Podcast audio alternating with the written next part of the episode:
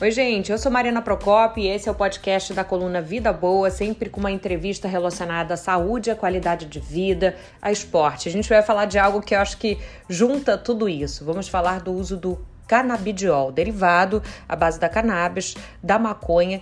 E esse mercado está vivendo uma verdadeira revolução desde que a Agência Nacional de Vigilância Sanitária, a Anvisa, aprovou o comércio no mercado brasileiro. Mas para o que de fato é verdade, o que não é, o que é fake news, para isso a gente chamou alguém que entende e muito do assunto. A neurologista Camila Pup, que é professora adjunta de neurologia da Universidade Federal Fluminense. Doutora Camila, explica para gente é, quais os usos é, já comprovados, os benefícios do canabidiol, para que de fato ele pode ser aplicado.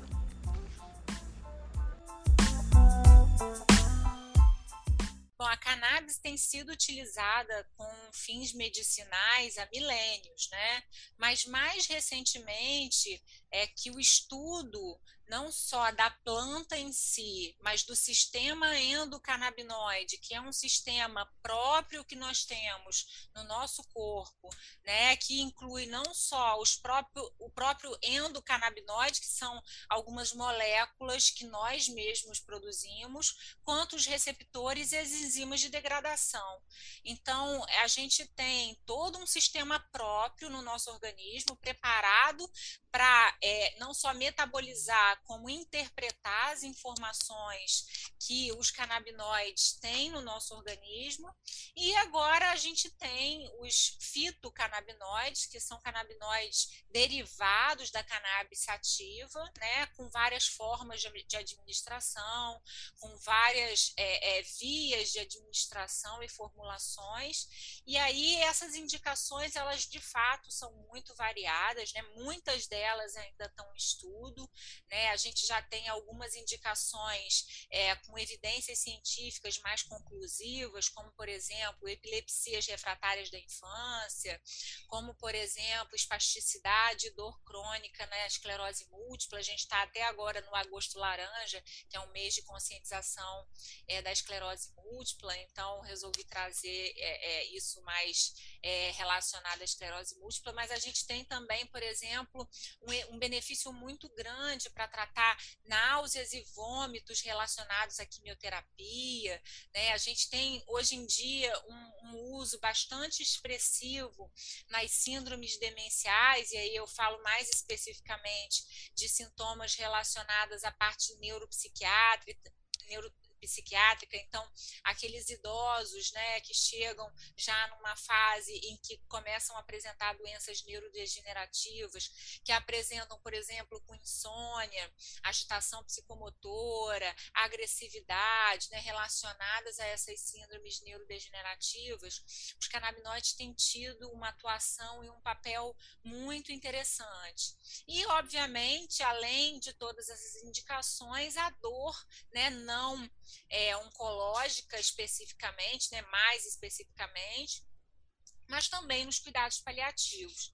Então, essas são as indicações formais hoje, né, com níveis de evidência mais conclusivos, mas a gente tem tido, assim, é, não só experiência prática, como também alguns ensaios pré-clínicos, ou seja, é, é, em não humanos, né, como ratos, enfim, um laboratório, mostrando é, um benefício, é, um, um, potencial benefício, por exemplo, para recuperação muscular é, no esporte, né, em atletas, e aí a gente até já vê um movimento, por exemplo, da própria Associação Mundial é, de Esporte tendendo a aprovar o uso do canabidiol isolado.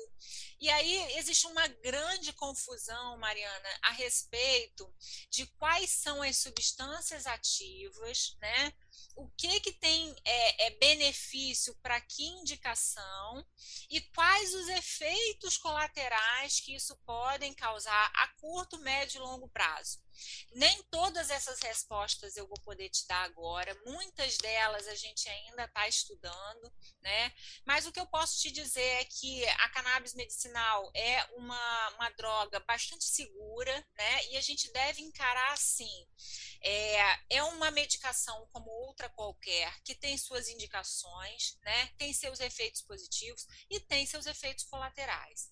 Então, é, quando a gente fala aqui do canabidiol, que é um tipo de canabinoide, a gente também pode falar do tetraidrocannabinol, que é o THC, que é a parte, né, a substância ativa da cannabis medicinal, da cannabis ativa, né, que dá é, o barato, né, da, da, da, o efeito psicotrópico da planta. E aí a gente tem vários outros. A gente tem o canabigerol, que hoje tem sido considerado aí um canabinoide mais nobre, que tem aplicações antidepressivas, ansiolíticas, indutoras do sono.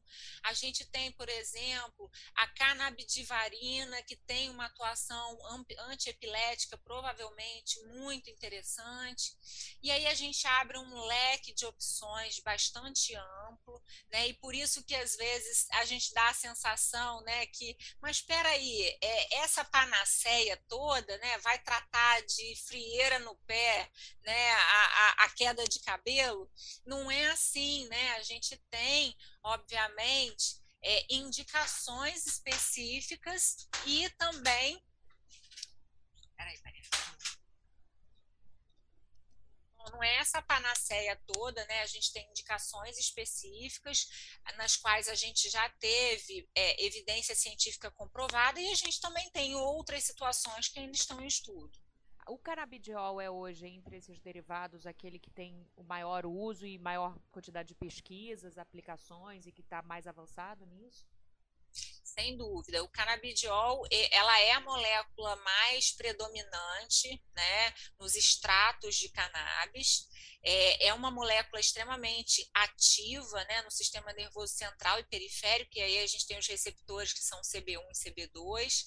Ela tem uma propriedade muito interessante, anticonvulsivante, analgésica, biorelaxante. Então, por isso que ela tem tantas aplicabilidades nas doenças neurológicas, mas não somente nas doenças neurológicas, em várias outras doenças. Isso tem sido estudado com cada vez mais frequência por vários grupos, né? não só é, é, grupos de fora do Brasil, mas grupos agora de dentro do Brasil têm se debruçado sobre o tema. Né? A gente tem visto várias universidades fazendo ensaios clínicos, estudos clínicos relacionando os efeitos aí da cannabis medicinal para várias patologias patologias. Com relação aos efeitos colaterais, doutora, você falou, ah, tem que pesar muito, até porque a gente está lidando com drogas, outras drogas, né, medicamentos mais pesados, causam também efeitos. Mas o é, que, que a gente pode dizer, por exemplo, a dependência, ela causa dependência ou nada muito diferente de outros remédios, tarja preta, sei lá, que a gente tem contato e, e conhece? A maior parte dos efeitos colaterais está relacionada ao THC né? E é a concentração do THC. Então, quanto mais THC tem numa formulação, maior é a chance de ter efeito colateral e maior é a chance de criar, de causar dependência. Grande parte das indicações hoje são feitas com os óleos que a gente chama de espectro completo, com uma dosagem ínfima, muito pequena de THC, algo em torno de 0,3%. Então, essa é uma formulação que tem uma segurança muito grande. Se a gente, né, é, é uma máxima que a gente usa, né, para começar devagar, subir devagar e permanecer na menor dose possível. Então, se a gente faz essa titulação corretamente, a chance de um paciente vir a ter um efeito colateral e dois dependência é praticamente nula. Duas últimas perguntas. É, é, primeira relacionada ao esporte, você falou da questão da recuperação muscular e para atletas de alta performance. Para atletas amadores que gostam de se exercitar, mas não estão no nível de competições esportivas, isso também pode ser indicado? Ainda não? Calma. Que pé que está isso? Olha, eu diria, diria que para os atletas amadores talvez seja o maior gap aí que a gente pode né, utilizar com uma, uma eficácia é, é, interessante, porque é, grande parte dos atletas amadores sofrem lesões né, e tem dores crônicas. além disso, o ritmo de, de treinamento, muitas vezes a gente acaba tendo, a gente, porque eu estou me incluindo nessa, nessa, nessa gama aí de atletas amadores, a gente acaba tendo uma recuperação é, muscular um pouco mais lenta, né? Então a gente treina num dia, no outro dia a gente já não, não tem uma performance igual do dia anterior, porque a gente está com, com dor muscular ou a gente está, enfim, com um gasto energético, né? No dia anterior já você já chega para o outro dia muito cansado. Então, é, além dessas duas indicações, né, dores em geral para lesões e recuperação muscular, a gente tem também um ganho na melhoria da qualidade e quantidade do sono. Então a gente sabe que o esporte ele tem uma performance diretamente proporcional à qualidade e quantidade do sono né? No sono que a gente produz uma série de hormônios, né, que vão garantir para gente uma, uma performance adequada. Então, quando a gente melhora a qualidade do sono, muitas vezes a gente acaba melhorando também vários aspectos relacionados ao esporte. Então, é, ainda tem muita água para passar debaixo dessa ponte, mas eu acho que para os atletas amadores a gente pode ter um benefício muito grande assim de, de tratamento com os derivados de cannabis. E quem ficou interessado, quem quer se identificou com algum ponto desse, quer pesquisar mais ou até saber, enfim, se pode fazer uso, não pode, qual é o caminho? Olha, tem, hoje em dia tem muita informação, né? Mas a gente sempre tem que tomar o cuidado de olhar a informação né, que é mais fidedigna, que está mais bem estruturada. É, hoje em dia existe uma plataforma que é a Connect.life, que é uma empresa que acabou reunindo não só é, médicos, como é, educação continuada, como produtos, e aí produtos é, de praticamente todo mundo, e lá a gente tem é, uma parte que é o Connect Educa, onde a gente tem vários artigos científicos, várias matérias, várias, é, vários panfletos, né, informações é, de usos, de indicações, de dosagens. A gente tem também um Cannabicast que chama, um podcast que chama Cannabicast, eu sou uma das hosts, e a gente tem vários episódios, já, já gravamos em torno de 16 episódios, é, recebendo especialistas de várias áreas para conversar exatamente sobre esse tema. E a gente tem também vários webinars de casos clínicos mostrando a, a aplicabilidade na prática. Então, é interessante, é uma plataforma que eu considero bastante interessante, que eu confio na, na, na, no, na informação, porque parte deles eu mesma produzi, né? Então, eu posso dizer que, que tem uma qualidade bastante confiável.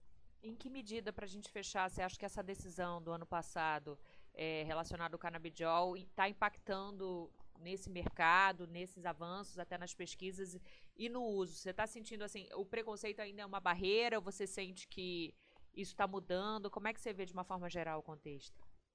Olha, está mudando e está mudando muito rápido. Né? Eu comecei a prescrever é, os derivados de cannabis medicinal no final do ano passado, que foi quando eu me debrucei sobre o tema, estudei, produzi algum material né, para vários, vários ambientes, e aí acabei é, tendo segurança para prescrever.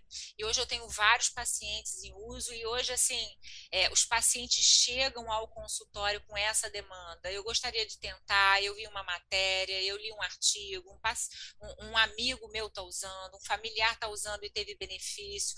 Então, hoje eu considero que o médico tem que estar tá preparado né, para responder essas perguntas, e nem todos eles estão, mas é um caminho, né? Esse caminho eu acabei percorrendo, não só por conta da minha especialidade, que é a neurologia, mas também por ter esse, esse, esse interesse de estudar né, os canabinóis e de ver os pacientes chegando né, com essa demanda.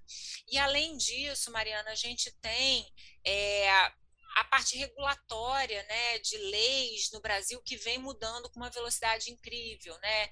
Então, a própria autorização da Anvisa para importação da medicação sem imposto facilita muito, porque democratiza o acesso e permite com que essas drogas sejam comercializadas e distribuídas no Brasil com um preço mais acessível. Antigamente, é, né, na prateleira era R$ 2.000, R$ 2.500, e hoje a gente consegue comprar um produto produto de qualidade aí por talvez 200, 300 reais, dependendo né, do, da, da da marca do produto. Então, é, eu acho que hoje o que a gente ainda precisa avançar, sem dúvida nenhuma, é nas pesquisas científicas, né? E muito, muita coisa está saindo recentemente, vai sair muito mais. Ah, é um mercado em expansão, mas a gente tem que entender que toda banalização de um produto né, que tem efeito colateral e que tem as suas, é, é, as suas indicações e contraindicações, é, pode causar malefício não só individualmente, como coletivamente. Então, a gente tem que entender para que, que, que os canabinoides são indicados, né? qual a dosagem para determinada para cada patologia e o acompanhamento, que é fundamental. Perfeito. Doutora Camila Pupi, muito obrigada pela entrevista. Imagina, eu que agradeço, Mariana.